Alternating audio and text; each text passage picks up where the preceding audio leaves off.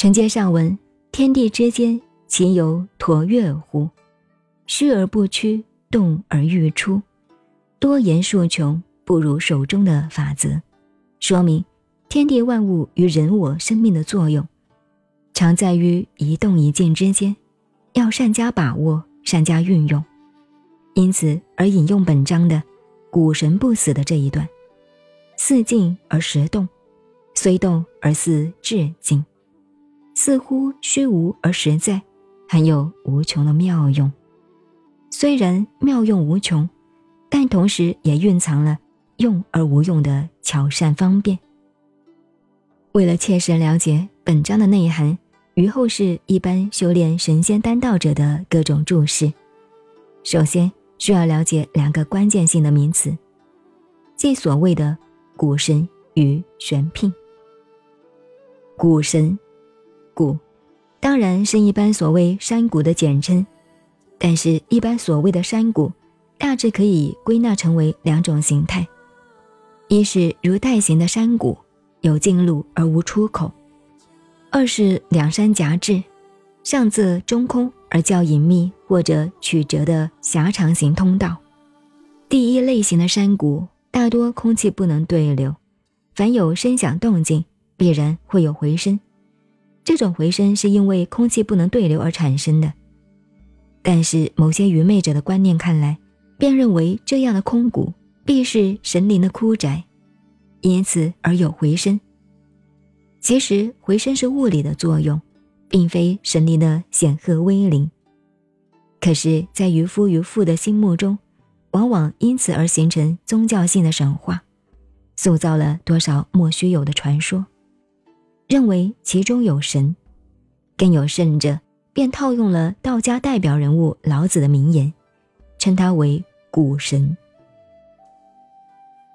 第二类型的山谷是隐晦曲折、两头相通的狭长通道，空气对流，有这一头的传呼，便很迅速地畅达遥远的那一头，因此也成为神话的题材，认为其中如有神助。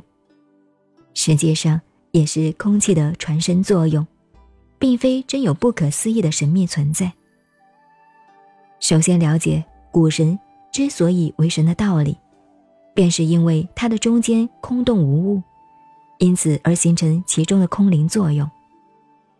正因为其中空而无物，才能升起看似虚无而蕴藏似乎妙有的功用。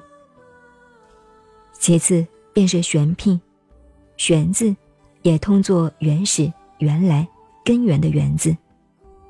源，等于是万物的初始根源，是极其微妙的第一音的代名词。牝，在古代上古的文字中是母性、雌性升级机能的文雅代名词。相反的，母字便是男性雄性生理机能的代号。在这个世界上，一切动植物虽然有母牝两性的结合而造成延续的生命，但个体生命绝大多数都是雌性的，也就是阴性的生殖器官所出生的。因此，老子造了一个名词，叫做“玄牝”。后世的道家由此引申，认为大海荡荡的中心点有一个海眼，海眼虽然小。却是源源滚滚而出，成为大地层面的诸大海洋和江河的来源，它便是海的玄牝。至于北极，便是大地的玄牝。人体的会阴部分，则是人生生命源泉的玄牝之处。印度瑜伽术有关生瑜伽的术语，叫它海底，也视为灵能和灵力的窟穴。了解了这两个名词的内涵，然后便可大致明白老子本章的意义，是要体会虚灵不昧的古神境界。空中无物而有感应无方的无限妙用。正因为其虚空无名，所以生生不已，生而无生，有而不有，因此而永恒不死。后来的道教改头换面，称之为。动源、动虚，也就是由此而来。古神既空洞虚无而生妙有的功能，便是天地万物生命源泉的根本。取它一个代名词，便叫它是玄牝。玄牝虽然中空无物，但却是孕育天地万物生命的枯穴，绵绵不绝，若存若亡。在这一节文字里，必须特别留意老子行文的用字之妙。这个“若”字。